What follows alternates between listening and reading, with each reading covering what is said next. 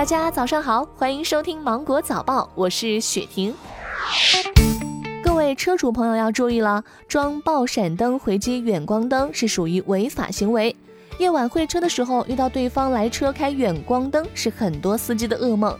在网上，很多商家销售所谓远光灯克星神器，亮度更强的爆闪灯。但其实使用爆闪灯不仅会带来行车安全隐患，而且违法。警方表示，爆闪灯高频率的闪光刺激危害更大，甚至可能导致人眼两到三秒的暂时性失明。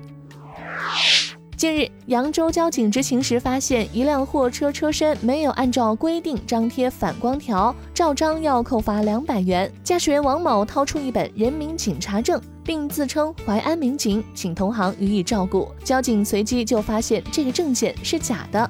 据了解，王某曾在淮安干过十一年的辅警，为逃避交警处罚办了假证，目前案件还在调查当中。下面这一条消息要提醒各位家长注意了。最近呢，常州有一名两岁男孩一时贪嘴，吃了家中隔夜的炸鸡后，突然腹痛呕吐，全身皮肤呈乌紫色，被家长紧急送医，所幸抢救及时。而罪魁祸首竟是隔夜炸鸡中的亚硝酸盐。医生说，摄入零点二到零点五克亚硝酸盐就可以引起中毒，三克可致死亡。常见的含亚硝酸盐食品包括腌制食品。盖盖子久煮的蔬菜、家中的剩饭剩菜等。近期到医院看面部皮炎的患者当中，有五分之一是因为戴口罩造成的。皮肤科的医生表示，戴口罩时间长了，皮肤已经处于了过度水合状态，回家要尽量避免敷面膜，否则会雪上加霜。医生建议戴口罩之前，可以在里面加一层全棉纱布或者棉纸巾。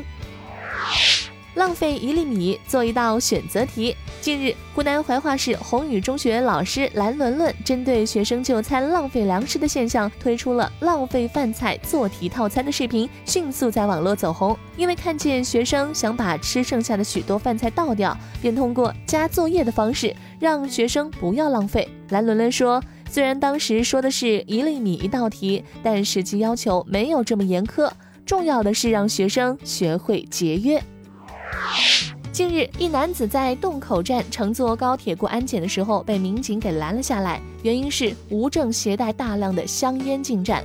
据了解，该男子唐某共携带了香烟五十一条。目前，唐某因携带香烟超过个人的最高限量五十条，且未办理携带烟草相关证件，涉嫌无证运输香烟，被洞口站派出所立案，并移交给当地烟草专卖局处理。铁路警方提醒广大的旅客朋友，在乘坐火车出行时，请提前的了解铁路安全出行常识，特别是对于禁止携带物品和限制携带物品要熟记于心。以免影响您的旅途心情。近日，辽宁一校长钓鱼执法没收学生手机的视频走红了。视频当中，校长让主任拿着生日蛋糕去教室给老师庆祝生日，并称拍完照片就分蛋糕。学生们兴奋地拿出手机拍照，结果温馨的画面秒变，校长指着拍照的三名同学说：“交出手机。”随后拿着蛋糕去下一个教室了。网友调侃套路太深，把学生给玩坏了。一个蛋糕掉出了多少部手机呀？同样在辽宁锦州某中学高三年级班主任张老师在自习课时，为了解决学生自习课乱说话，给全班四十多位同学买了雪糕来堵嘴。同学们津津有味地吃着雪糕的画面被张老师拍了下来，在网上火了。很多网友为老师的做法点赞。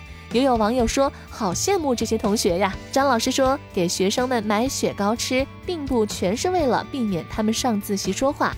现在离高考还有四十多天，这么做也是为了给他们减减压。”好了，以上就是今天的新闻。我是精英九五电台的雪婷，祝你度过美好的一天，拜拜。